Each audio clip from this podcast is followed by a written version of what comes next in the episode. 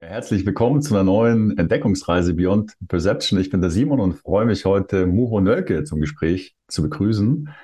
Muho, du bist äh, Autor, du bist deutscher Zen-Meister und der ehemalige Abt des japanischen Zen-Klosters Andachi und lebst nach wie vor in Japan, Osaka. Herzlich willkommen, schön, dass das klappt. Danke für die Einladung, ich freue mich.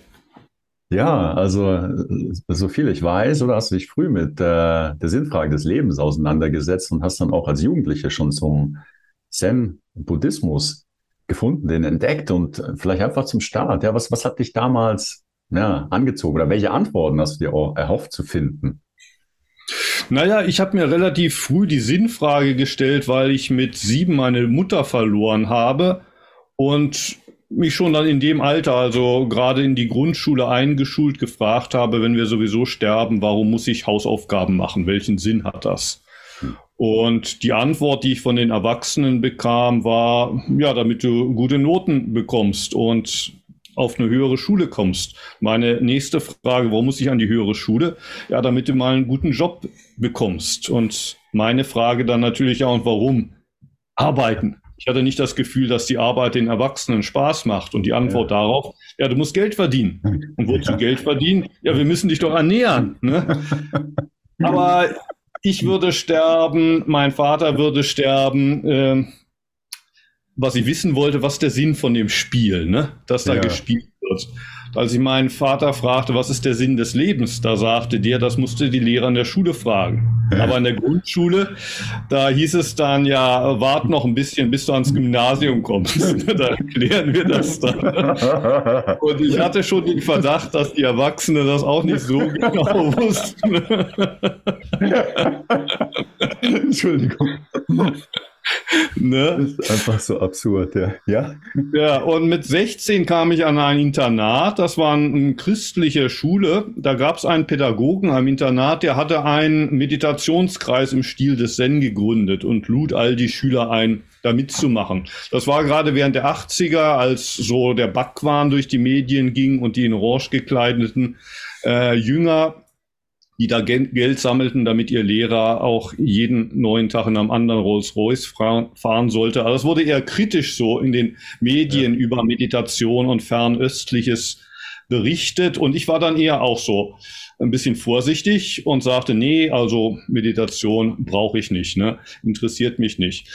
Und die anderen Internatsschüler schienen auch nicht allzu sehr interessiert zu sein. Deshalb kam der Pädagoge nach zwei, drei Wochen dann nochmal auf uns zu wollte es nicht doch mal ausprobieren. Und als er zum zweiten Mal kam, war ich noch vorsichtiger, um Gottes Willen. Das riecht ein bisschen nach Sek Sekte hier. Ne? Und ähm, ich sagte, nee, ich habe keine Lust, ne? ich habe es nicht vor. Auch als er mich dann fragte, hast du es schon mal ausprobiert? Ne? Und ich sagte, um Gottes Willen, nee. Äh, hab das nicht vor auszuprobieren. Und daraufhin sagte er, wenn du es nicht einmal ausprobiert hast, woher weißt du, dass es dich nicht interessiert? Du musst es einmal ausprobiert haben um das sagen zu können. Und da wusste ich nichts gegen einzuwenden. Ne, das klang logisch, also sagte ich mir, okay, ich gehe an dem Abend hin und dann lasse ich es bleiben. Und als Resultat sitze ich heute hier in Japan. Ne? Also irgendwas, irgendwas hat mich dazu bewegt, noch einmal und dann noch einmal und letztlich ein ganzes Jahr immer wieder hinzugehen. Ne? Und für mein Gefühl war das nicht direkt äh, eine Antwort auf meine Sinnfrage, ne? aber äh, die Entdeckung, ich habe einen Körper. Ähm, wenn man mich mit 16 gefragt hätte, wo steckst du, hätte ich wahrscheinlich auf meinen Kopf gezeigt und gesagt, hier, der, der da oben denkt, das bin ich. Und dass das, was unter dem Hals kommt, auch zu mir gehört, das hatte ich so nicht das Gefühl. Ne? Also ich wusste natürlich klar, ich brauche die Lungen, um Sauerstoff zu haben und das Herz, das pumpt das hier oben. Ne? Aber wenn ich zum Beispiel einen Verkehrsunfall hätte und man würde nur den Kopf ins Krankenhaus bringen und der Rest würde durch einen Roboter ersetzt werden, wäre ja auch okay. Ne? Deshalb, ich saß auch immer im Unterricht so wie Rodins Denker in meinem Stuhl und manchmal sagten die Lehrer, also Junge, ne, Olaf hieß ich damals, Olaf, tu was für deine Haltung. Und ich sagte, was interessiert Sie meine Haltung, solange ich zuhöre im Unterricht und gute Punkte haben wir in den äh, Tests, ne? was juckt's, ne? Und die Überraschung für mich beim Zen war, es macht einen Unterschied, wie ich sitze. Hm. selbst nach 10, 15 Minuten spürte ich, das ist was ganz anderes. Die Welt sieht anders aus. Beziehungsweise natürlich wusste ich, dass ich, um zu leben, atmen muss, aber ich hatte nie meinen Atem gespürt. Und das spürte ich dann, als ich da saß. Oh, etwas, was so nah ist wie dieser Atem. Wie kommt es, dass ich den nie gespürt hatte? Ne? Und dann nach 10, 15 Minuten hörte ich vielleicht diesen Vogel vor dem Fenster, der vermutlich den ganzen Tag über vom Morgen an gezwitschert hatte, aber aus irgendeinem Grund, ich hatte ihn nicht gehört. Und plötzlich hörte ich den. Und das war so eine große Überraschung. Wie wenig hatte ich von der Welt wahrgenommen, weil ich immer nur da oben nachgedacht hatte über den Sinn und so weiter. Ne? Und dann fing ich an, Bücher zu lesen. Ich hörte die Geschichte von diesem jungen indischen Prinzen, der vor 2500 Jahren seinen Eltern sagte, ich will nicht König werden, denn Leben ist Leiden. Ne? Das klingt jetzt natürlich sehr übertrieben, denn der Prinz hatte wahrscheinlich nicht viel Leiden erfahren, aber er hatte schon erkannt, letztlich sind wir nie zufrieden. Selbst wenn ich König werden würde, ich bin nicht aus eigenem Willen geboren worden, ich will nicht älter werden, aber trotzdem, ich muss älter werden, ich werde krank werden und sterben. Da führt nichts dran vorbei. Und nichts von dem will ich eigentlich. Das habe ich mir alles nicht ausgesucht.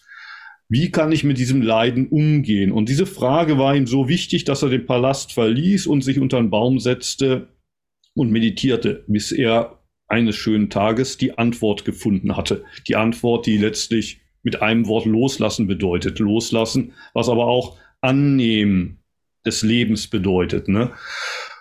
Und als ich das las in diesem Buch, da hatte, glaubte ich mich selber wieder entdecken zu können. Ne? Ah, da ist auch einer, der sich diese Frage gestellt hat, die mir keiner beantworten konnte. Und ich hatte lange das Gefühl, vielleicht bin ich ja der Einzige. Vielleicht bin ich ja der Einzige, der sich solche Fragen stellt. Vielleicht bin ich irgendwie komisch. Ne? Und dann merkte ich, ja, es ist vielleicht eine Minderheit, aber ich bin zumindest nicht der Einzige. Es gibt eine ganze Tradition, die sich genau mit dieser Frage beschäftigt und ja. da einfach mal hingesetzt hat mit dieser Frage. Ne? Also durch eine Reihe von Zufällen bin ich relativ früh schon auf diesen Weg dann gekommen. Und ähm, ja, es gibt es ja so ein, das, das Stichwort, äh, sag ich mal, Erleuchtung, ja, das, äh, mhm. das äh, viele Menschen suchen. Ja. Gab es für dich auf deinem Weg auch so einen bestimmten Moment der Erleuchtung oder der Erkenntnis?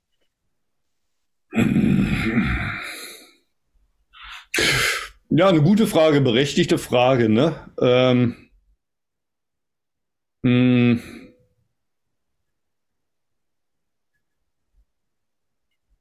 Natürlich gab es auf dem Weg immer wieder so Momente, wo einem ein Groschen fällt sozusagen. Ne? Ähm, und das sind Momente des Loslassens.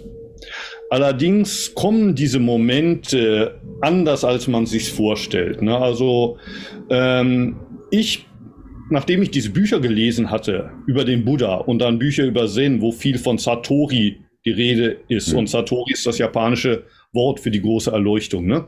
Mhm, mhm, mhm. Äh, da las ich da was von diesem großen Satori und ich dachte, das muss die Antwort sein auf meine Frage. Und was genau das Satori ist, das stand in den Büchern nicht. Also da stand, man kann es nicht in Worten ausdrücken, man muss es selber erfahren haben. Also dachte ich mir, ich gehe jetzt nach Japan und nach ein, zwei vielleicht maximal drei bis fünf Jahren habe ich auch diese Erfahrung. Ähm, und als ich dann tatsächlich nach Japan ging und Mönch wurde im Kloster, die ersten Jahre verbrachte ich mit diesem Gedanken, ich will jetzt mein Satori. Ne? und es war dann aber so, dass mich das eher weiter weg davon gebracht hatte. Also ich würde sagen, die ersten Jahre, wo ich noch nicht mal wusste, was Satori ist, da war ich sehr viel näher dran an der Sache, als dann später, als ich sagte, ja, aber ich muss ja noch mein Satori haben. Denn ähm, der Grund, weshalb wir leiden, ne? also der, der berühmte Prinz, ne? der Buddha sagt dir, wir leiden. Und was er damit meint, ist, wir wollen immer noch ein bisschen mehr. Also, dass das Leben das wir geschenkt bekommen haben, ist so ein bisschen wie so ein Geschenk, äh, wie so ein Paket. Das finden wir eines Tages vor der Haustür und wir machen das Paket auf.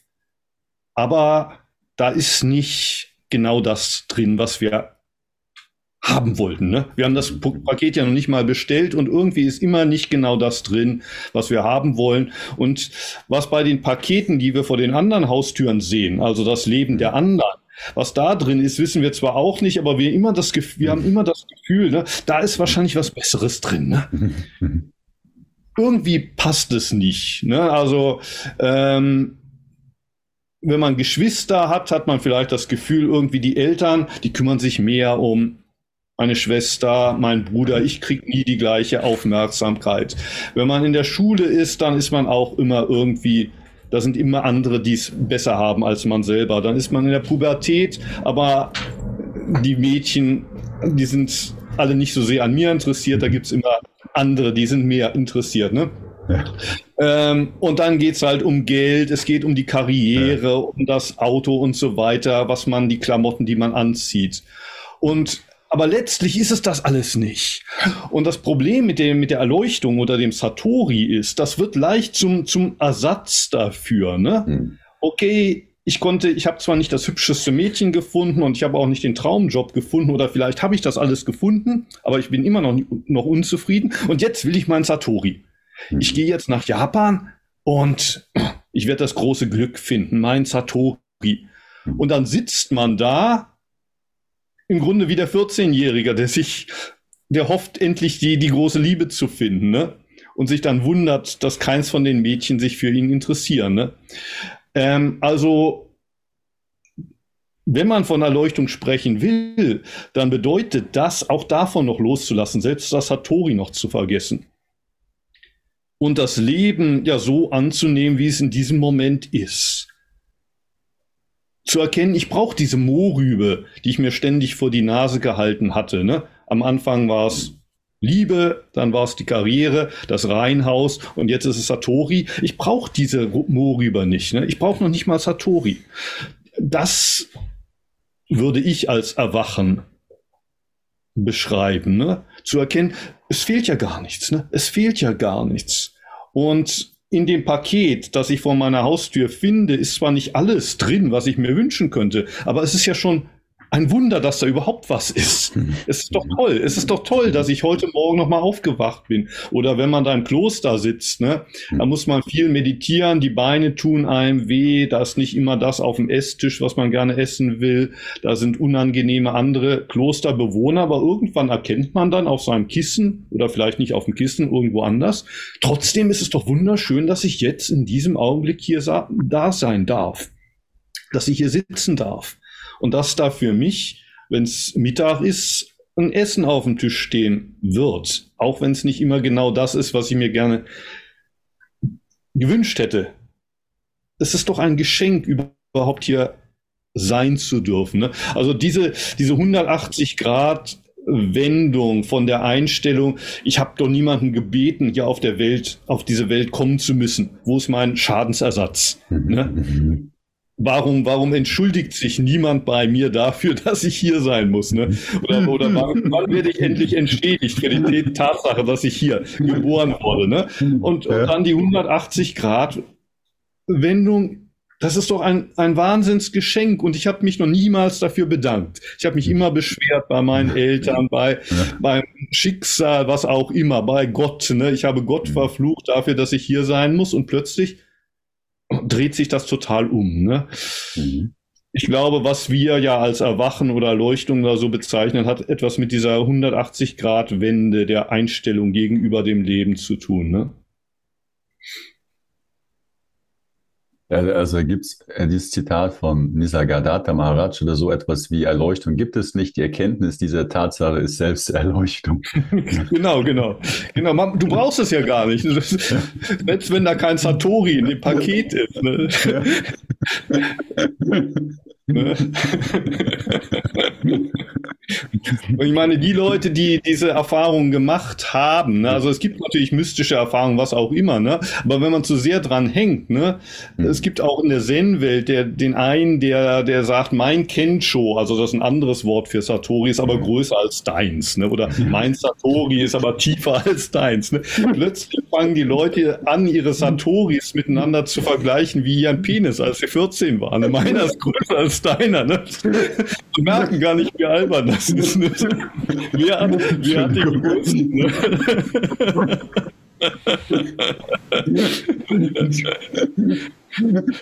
Entschuldigung.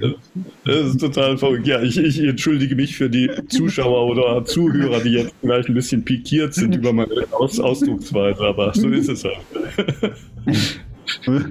Und was würdest du denn sagen? Was ist denn dann das Ziel von Zen? Ist das das Loslassen von falschen Vorstellungen?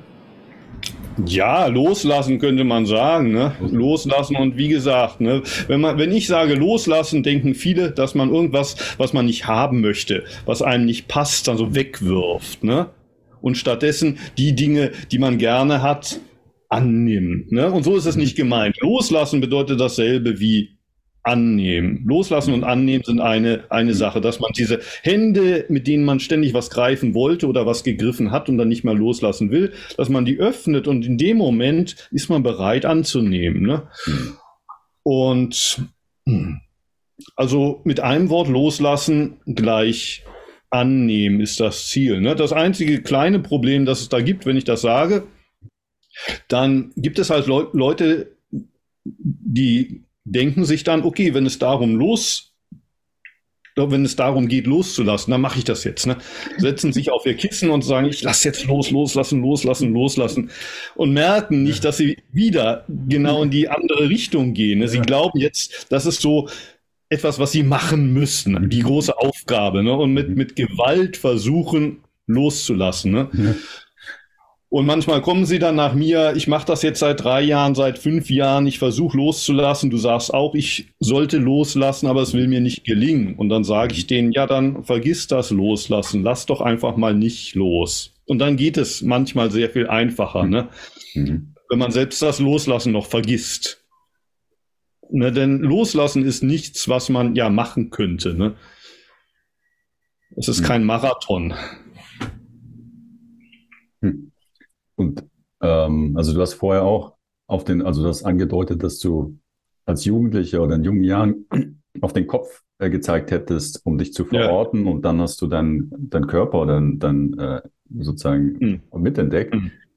Würdest du sagen, dass eben auch diese, dieses Lösen von Vorstellungen eigentlich auch, sag ich mal, ein, eine Reise aus Konzepten oder diese ganzen, sag ich mal, Ansammlung von Annahmen darüber, wie wir sind, wie die Welt ist, wie andere sind, wie sich auf eine Art und Weise davon zu lösen und wieder einen Blick ähm, zu, äh, zu, zu, zu, äh, zurückzugewinnen vielleicht, der einfach mhm. dem ist, wie es ist, aber nicht mit der mhm. Bedeutung davon, wie es ist.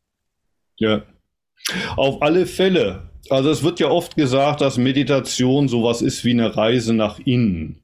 Mhm. Äh, bis dahin glaubt man immer, ja, irgendwie da draußen was finden zu müssen. Aber Meditation, man kehrt sozusagen die Blickrichtung um nach innen. Komischerweise war es bei mir fast umgekehrt. Ne? Ich habe mich kaum für die Welt da draußen interessiert. Ne? Ich war immer hier oben und ich glaubte ja mal, mein wirkliches Selbst, das muss irgendwo hier da oben oder vielleicht, was weiß ich, ne, mhm. außerhalb der Welt stecken. Und durch Zen habe ich zunächst meinen Körper entdeckt und dann halt auch die, die ganz selbstverständliche Tatsache, dass ich durch diesen Körper verbunden bin mit der Welt und eigentlich alles, alles, was mir in diesem Moment begegnet, zum Beispiel du hier auf der anderen Seite äh, des Bildschirms, gehört auch zu mir. Ne? Also manche würden vielleicht sagen, nichts in der Welt bin ich selbst, der Körper bin ich ich, ich bin, existiere gar nicht. Mhm. Und ich würde umgekehrt sagen, es gibt eigentlich nichts, was ich nicht wäre. Ne? Dieser Körper bin ich natürlich. Alles, dem ich begegne, das ist ein Teil von mir. Also für mich war Zen eher so eine Reise nach außen sozusagen, ne? An eine Umarmung der Welt, ne? Beziehungsweise das schöne Gefühl, dass ich von der Welt umarmt werde. Ein Gefühl, das ich bis dahin so nicht gehabt habe, ne? Und ja, loslassen von Konzepten auf alle Fälle, auf alle Fälle. Und ähm, also, was du jetzt gerade angesprochen hast, ist das eben ein sich selbst entdecken über dieses ganze Spektrum von ich bin ja. nichts und ich bin alles. Also genau, ne? also eine Metapher, die ich oft verwende, ist das Runterkommen von der Karte.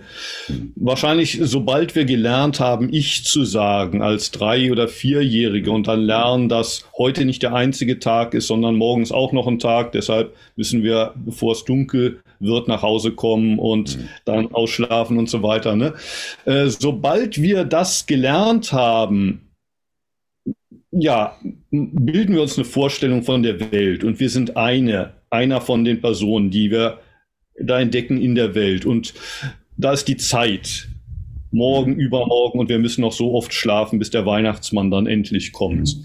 Ähm, auf diese Weise machen wir uns eine Karte von der Welt und ohne diese Karte könnten wir nicht leben. Aber irgendwann leben wir nur noch auf der Karte. Und daran liegt es ja, dass wir den Vogel nicht mehr hören und den Atem nicht mehr spüren. Und wir leben nur noch in den Konzepten. Und es geht uns auch heutzutage nur noch darum, wie viele Likes habe ich heute bekommen und wie viele Follower habe ich dazu gewonnen und wie viele haben ab mich ababonniert zum Beispiel. Ne? Mhm. Und Zen für mich bedeutet einmal runterkommen, wieder runterkommen von der Karte und zurück in die Landschaft. Wir waren natürlich, wir sind immer schon in der Landschaft, aber wir haben das total vergessen hm. weil wir nur noch die Karte sehen. Und die Karte mal für einen Moment aus der Hand legen und die Landschaft wiederentdecken. Das ist für mich Zen, ne? Runterkommen von der Karte zurück in die Landschaft.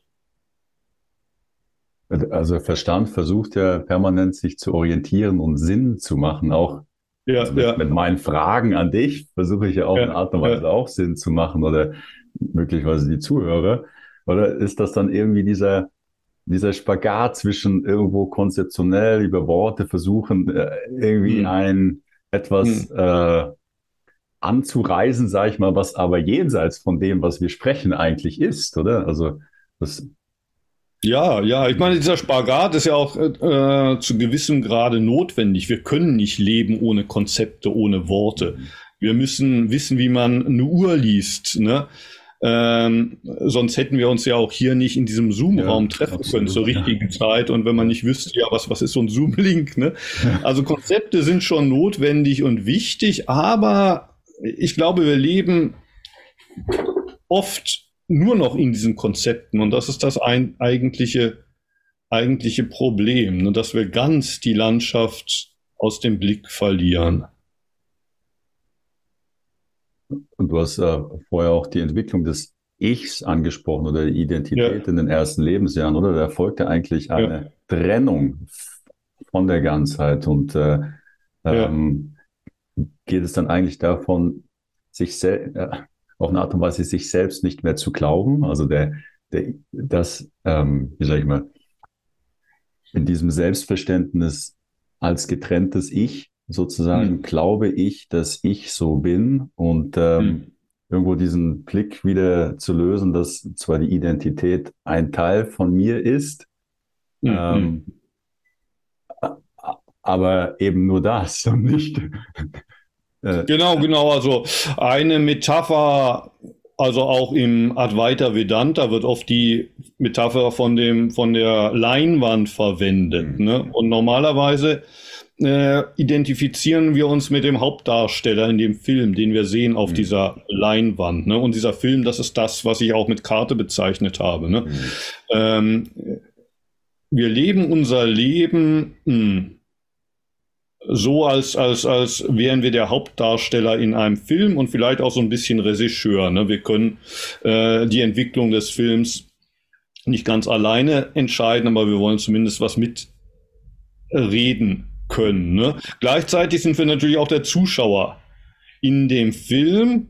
Und was man halt oft ver, äh, vergisst, man ist eigentlich die Leinwand selber. Ne? Man ist die Leinwand selber. Und ich würde jetzt nicht so weit gehen, wie manche andere, die sagen, dieser Film ist überhaupt alles nur Illusion und das mit dem Hauptdarsteller, das stimmt nicht. Ne? Ich würde sagen, natürlich sind wir auch der Hauptdarsteller. Wenn man zum Beispiel wie ich äh, verheiratet ist und eine, kind, äh, eine Familie hat, Kinder, dann muss man auch diese Rolle des Vaters spielen, man muss auch die Rechnungen bezahlen, das ist auch wichtig. Aber das Leben würde seinen ganzen Geschmack verlieren, wenn man darüber vergisst, dass man auch die Leinwand überhaupt mal ist. Ne? Und egal wie jetzt der Film ausgeht und ob das ein Happy End wird oder nicht, die Tatsache, dass da überhaupt ein Film ist auf dieser Leinwand, dass ich Leinwand sein darf für diesen Film, ist ein wunderbares Geschenk. Und das, dieses Geschenk, das vergisst man, glaube ich, so oft weil man ständig ja unzufrieden ist mit dem Film und das Gefühl hat, ja beim Kino nebenan, da wird wahrscheinlich ein besserer Film mhm. gezeigt, ne? beziehungsweise die äh, Nebendarsteller in meinem Film irgendwie geht's denen viel besser als mir, obwohl ich doch der Hauptdarsteller bin.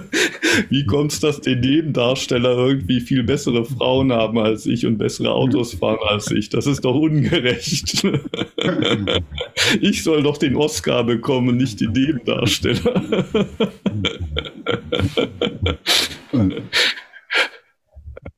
Äh, also umschreibt dann eigentlich Zen nur dieses also hast du ja jetzt natürlich schon gesagt, eigentlich dieses Loslassen. Also ist das dann ja, auch der, das, was so der Zen von vielleicht anderen spirituellen Wegen oder Praktiken unterscheidet, wo es vielleicht hm. um etwas geht oder um, oder wie, wie würdest du das abgrenzen? Ja, also oft wird von der Zen-Seite her gesagt, was wir hier machen, ist gar keine Meditation. Mhm, mhm, mhm. ähm, ich weiß nicht, ob ich so weit gehen würde, denn es gibt äh, alle möglichen Arten von Meditation. Das ist ein weites Spektrum. Ich sehe keinen Grund, warum man nicht sagen sollte, es gibt auch Zen-Meditation. Aber die Leute, die sagen, Zen ist keine Meditation, was sie damit meinen, ist, äh, wenn man meditiert oder man sagt, man meditiert, dann meint man in der Regel, man setzt sich hin, oft genauso wie im Zen in den vollen Lotus, wenn man das kann, und dann fängt man an zu meditieren. Das heißt, man sitzt und dann fängt das eigentliche Meditieren an. Und im Zen würden wir sagen, nee, du setzt dich hin und das ist es auch schon. Da gibt es kein Extra. Ne? Was fehlt, ist das Extra. Ähm, und in dem Sinne kann man tatsächlich sagen, dass Zen keine Meditation ist. Man sitzt einfach nur, beziehungsweise äh, beim Kochen, wie meditiert man beim Kochen? Da ist man dann vielleicht besonders achtsam oder was auch immer.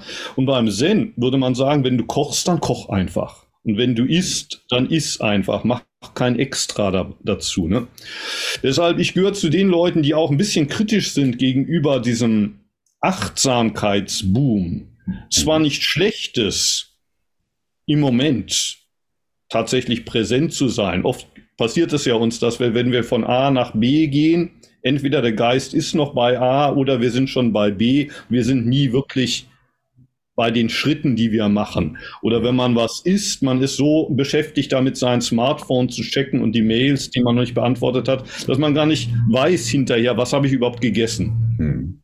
Aber in dieser Meditationsszene sind die Leute oft so achtsam, dass sie durch diesen Zwang, ich muss mich jetzt beobachten, immer so eine Distanz kreieren. Und es gibt mhm. zum Beispiel bei Meditationsretreats immer Leute, die sind beim bei der Gehmeditation so achtsam, dass sie gar nicht merken, wie alle anderen ihnen davonlaufen und hinter ihnen mhm. ein Stau sich bildet, weil sie irgendwie in ihrer eigenen, in ihrem, in ihrem Schneckenhäuschen der Achtsamkeit sich ver, äh, verzogen haben. Insofern würde ich sagen, dass Zen in der Beziehung auch anders ist als Achtsamkeit. Noch nicht mal Achtsamkeit brauchst du, sondern sei einfach da. Sei einfach da, ohne dir ständig sagen zu müssen, ich muss jetzt ganz achtsam sein, ich muss mich selbst beobachten. Mhm. Also das ist, glaube ich, ein Unterschied zwischen Zen und einigen anderen Meditationsformen. Ja, also in dem, äh, in dem Gespräch mit ähm, der Olivia Röhle ähm, ja, ja. SRF, oder hast du auch da, darüber gesprochen, dass deine Bücher, dass du die ab und zu im Esoterik-Verkaufsregal wiederfindest, obwohl die da nicht reingehören. Was, was, was willst du einfach so, was, was sind denn mögliche Sackgasen auf dem, sag ich mal, auf dem, auf diesem, ich weiß nicht, ob man das Weg nennen kann, auf, auf zu, hm. zu, zu, ich weiß nicht, ob man es Erkenntnis nennen kann oder zu sich selbst oder was, hm. Was sind mögliche Sackgassen? Ne? Also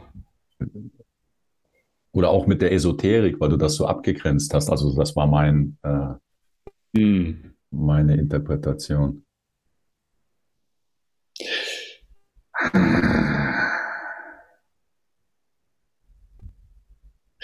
Naja, also wir sprechen ja viel von diesem Hamsterrad und darum, dass es darum geht, auszusteigen aus dem Hamsterrad. Mhm. Äh, oder dem Nachlaufen, der, der Karotte nachlaufen, von dem ich gesprochen habe. Ne? Mhm. Und auch Satori kann zur Karotte werden. Und das, was äh, Esoterik genannt wird, ich habe das Gefühl, da gibt's halt allzu viel Karotten, beziehungsweise da werden, wird einfach ein neues Hamsterrad angeboten. Ne? Hier, wenn du in mein Hamsterrad steigst, dann geht's dir besser hinterher. Ne? Ähm, aber ich habe das Gefühl, dass viele Leute in der esoterischen Szene dann einfach von einem Hamsterrad ins nächste und ins übernächste weitergehen und nie irgendwie den Absprung da schaffen. Ne? Der Absprung, Absprung, der bedeuten würde, dass man sich einfach mal hinsetzt und gar nichts macht, ne? auch wenn es nichts bringt. Und noch nicht mal achtsam ist, sondern einfach nur mal da ist. Hm. Also sich auf eine gewisse Art und Weise in den Weg verliebt statt irgendwie ja. noch bewusst zu sein, also wo, wo soll es hingehen oder warum mache ich genau, das eigentlich? Genau, genau, ja, ja. Und ähm, jetzt gibt es ja im, im, im Zen gibt es ja die, äh, die Koans. Ja, ja. ähm, vielleicht magst du da einfach noch ein paar ähm, Worte äh, zu sagen, wie, wie das äh, ja, hineinpasst, ja, was, was das, wofür diese Koans äh, dienen. Hm, ja, diese berühmten Koans, das sind Fragen wie, was ist der Klang einer Hand? Zwei Hände können klatschen, aber wenn man nur eine Hand hat, hm. was für einen Klang gibt es da? Und naja, ich habe der Olivia Rölling gesagt, wenn du ein bisschen näher sitzen würdest, würde ich dir jetzt eine Ohrfeige geben. Ne? ähm, und natürlich, das ist eine Art und Weise, wie man auch mit einer Hand jetzt einen Klang erzeugen kann. Aber das ist nicht die eigentliche Antwort, um die es geht. Ne? Ähm, sondern es geht bei den Koans immer darum, genau darum, von der Karte runterzukommen in die Realität. Hm. Und eine Ohrfeige kann natürlich auch Gelegenheit sein, aufzuwachen zur Realität. Man kann aber auch einem Menschen einfach nur die Hand geben. Ne?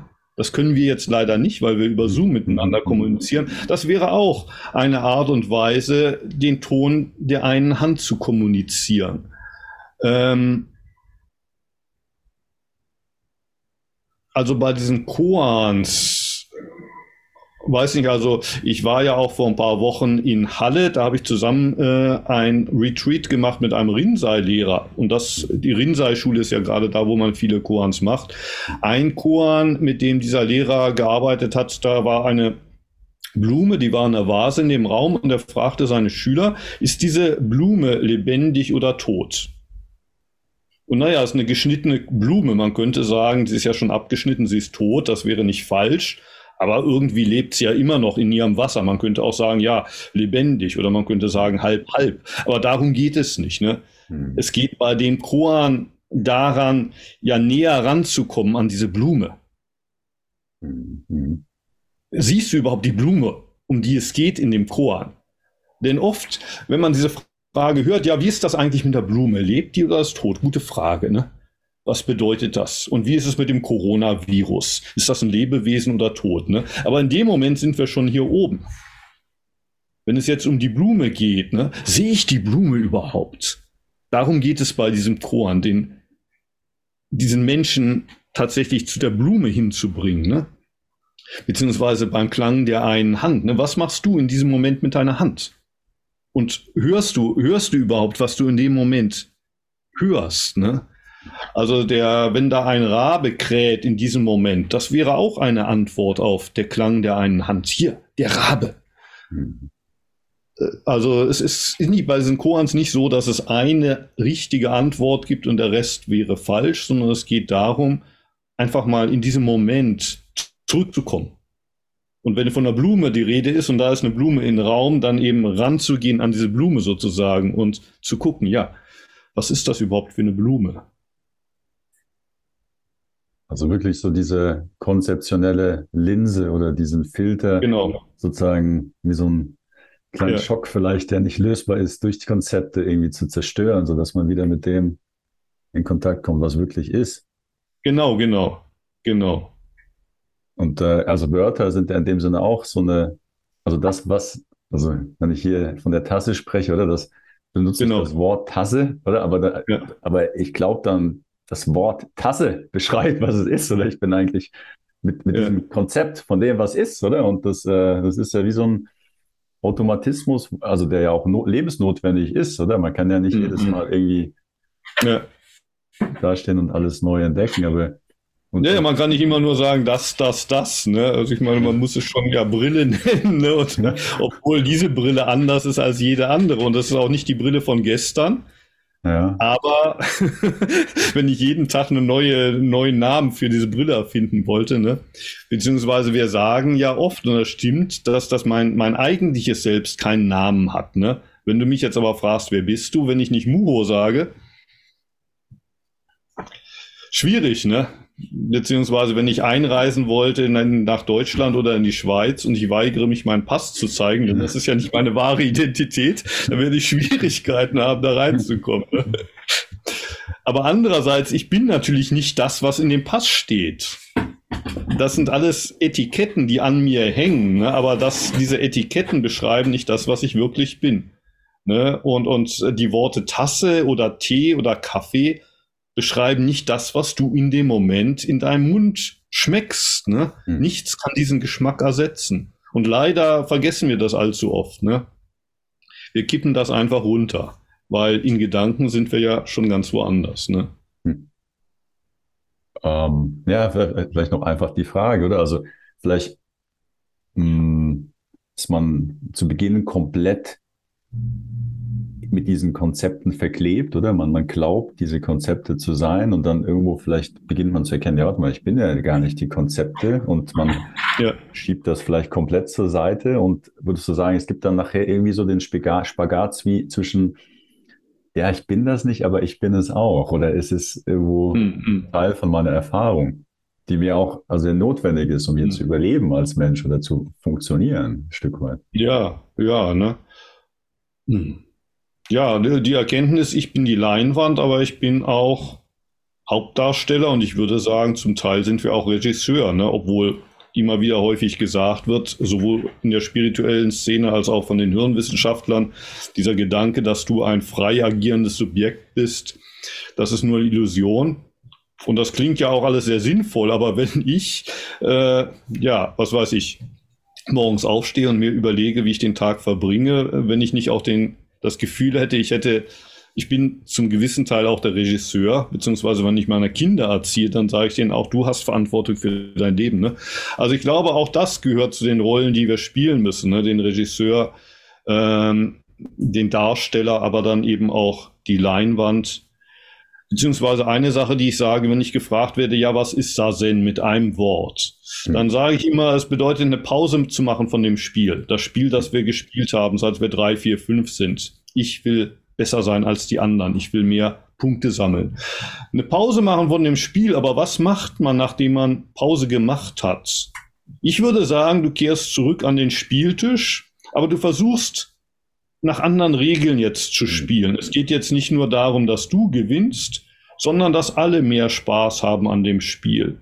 Aber um zurückzukehren an den Spieltisch, muss man natürlich verstehen, wie das Spiel funktioniert. Hm. Man muss die Regeln kennen. Das heißt, man braucht auch wieder Konzepte. Hm. Äh, beziehungsweise im Buddhismus, im Mahayana-Buddhismus, zu dem der Zen gehört, heißt es auch, dass äh, es unser Ziel sein sollte, anderen zu helfen. Hm. was aber irgendwie wie ein Widerspruch klingt, denn wir sagen ja, dass es die anderen gar nicht gibt. Ist ja alles ich. Mhm. Und das ist auch so ein bisschen für mich wie ein Spagat. Zum einen, wenn ich da sitze auf meinem Kissen, gibt es gar nichts außer mir. Die ganze Welt ist mein Spiegel. Und theoretisch würde das ja bedeuten, wenn ich dann auf meinem Kissen loslasse, dann gibt es überhaupt keinen, keinen, dem ich noch helfen müsste. Aber das stimmt ja nicht, ne? Wenn da mein Kind schreit, auf der anderen Seite der Tür, natürlich muss ich dann als mein Vater, als der Vater mich darum kümmern, beziehungsweise wenn da ein Krieg ist auf der anderen Seite der Welt, das darf mich nicht kalt lassen. Und das ist ja ein Spagat, ne? Mhm. Man würde sich gerne aus dieser Verantwortung dann vielleicht zurückziehen und so sagen, ja, aber oh, das ist ja alles nur Dualismus sozusagen, mhm. ne? Mhm. Aber ich glaube, Dualismus müssen wir auch verstehen. Wir müssen auch in der dualistischen Welt leben, auch wenn das nicht ganz gut zusammenpasst mit der absoluten Wahrheit, dass sowieso eigentlich alles eins ist. Es ist so, wie es ist in diesem Moment und so ist es gut. Klingt schön, ne, aber da würden viele sagen, nee, mir geht's nicht gut. Ne? Ja. Und die müssen, diese Menschen muss man auch ernst nehmen. Ne? Ist dann äh, diese Erkenntnis, alles zu sein, das, was ermöglicht, dann auch in dieser Dualität irgendwo mit einer gewissen Haltung zu sein und dieses Leiden dann hm. ähm, irgendwie er, sagen, er, ertragen zu können oder sich einzubringen, ja, weil ja. man aus dieser aus, aus diesem vielleicht Wissen, ich weiß nicht, wie man das mhm. beschreiben soll, ähm, ja. hier präsent ist. Ja. Ähm. Ja, also immer wenn ich vom Loslassen und Annehmen spreche, das war in dem Interview mit der Oliva Röllin auch so, ne? Da wird mir oft gesagt, ja, aber was würdest du jemandem sagen, der wirklich großes Leiden jetzt erfährt? Ähm, ein Flüchtling zum Beispiel, ne? Ähm, würdest du dem auch einfach sagen, ja, lass los, nimm es an? Hm. Und die Antwort ist natürlich äh, nein, das bedeutet es nicht, sondern loslassen und annehmen bedeutet auch diesen Wunsch oder diesen Impuls, das eigene Leben oder das Leben der anderen zu verbessern, anzunehmen. Das muss man ja auch annehmen. Wenn ich sage, ich lasse einfach los, ich nehme alle einfach alles an, ich lasse die, die wie sie sind, dann würde ich damit ja diesen Wunsch oder, oder die, das Wissen, ich muss was ändern, ich habe auch eine Verantwortung, den würde ich dann ja sozusagen negieren, so zu tun, als so tun, als gäbe es das gar nicht. Ne? Und natürlich gibt es das. Es gibt diesen Wunsch, die Welt zu verbessern. Und auch den müssen wir annehmen. Das bedeutet, da ist eine Dynamik zwischen dem Annehmen und dem aber auf morgen hingerichtet doch versuchen, einen Unterschied zu machen, eine Veränderung zu bewirken. Also ein Spagat könnte man sagen, aber dieser Spagat macht das, das Leben sehr dynamisch und auch eben wieder interessant, ne? weil es nie einen Punkt gibt, wo, wir, wo man sagen könnte, jetzt ist das Ziel erreicht. Hier kann ich mich jetzt hinsetzen und es gibt nichts mehr zu tun. Es gibt immer noch was zu tun. Glaube ich zumindest. Ne? Also kein Ankommen in dem Sinne. Es gibt kein Ankommen, ne? Mhm. Außer dem An Ankommen im Wandel sozusagen. Ne? Aber es gibt kein Ende des Wandels. Also mich hat, ich weiß nicht, ob das ein Koan ist, aber ein Zitat von Ramana Maharshi. Es gibt mhm. weder Schöpfung noch Zerstörung, weder Schicksal noch freien Willen, weder Weg noch Erfolg. Dies ist die endgültige Wahrheit. Das hat mich mhm. auf eine gewisse Weise zerstört, sag ich. Ja, und sehr an diesem freien Willen gehangen habe. Ja, ja. Und das war dann rückblickend, sag ich mal, sicherlich mit befreit, aber das war auch sehr desillusionierend, sag ich mal, oder? Und mhm. dann auch mhm. erstmal verleitet, ja, warte mal, okay, jetzt gibt's auch nichts mehr zu tun, in Anführungsstrichen. Jetzt muss ich mich auch nicht mehr hier irgendwie einbringen, sag ich mal, als, als, als Mensch. Von daher ist das ganz, ganz schön, was du, ähm, die Perspektive, die du äh, ja gerade ähm, noch geteilt hast, ja. Ähm, ja, also, ähm, Mo, ich, äh, ja, ich, ich danke dir für das äh, Ges Gespräch, ja, bisher. Ich, ich habe mich zu bedanken, ja, also war toll, war toll. Ja, oh. ist das dann eigentlich auch alles, was wir gesprochen haben, Umschreibt nicht, was es ist, oder? Umschreibt nicht, was es ist, sagst du, ne? Ja. Ja, wenn man das jetzt alles abzieht, was wir gesagt haben, dann bleibt das übrig, was ist. Das ist das Problem mit Worten. Ne? Man kann nur auf der Karte sozusagen sich be bewegen mit Worten. Ne? Ja. Ja. Insofern, das sagen viele Lehrer und jetzt vergesst das alles, was ich gesagt habe. Ne? Ja. Vergesst es, ne? Und dann sieht man endlich die Sache, um die es ging. Ja. Ja. Ich, ja, ich, ich danke dir ganz herzlich ja, für, ich bedanke mich. für die Zeit. War, war, ja, war ein tolles Gespräch, ja. Ja, sehr gerne, ebenso. Ja, also ganz, ganz herzlich. Ich wünsche dir alles Gute weiterhin und ähm, ja, natürlich auch euch alle. Ja, vielen Dank fürs Dabeisein, fürs Zuschauen. Alles Gute und äh, bis bald.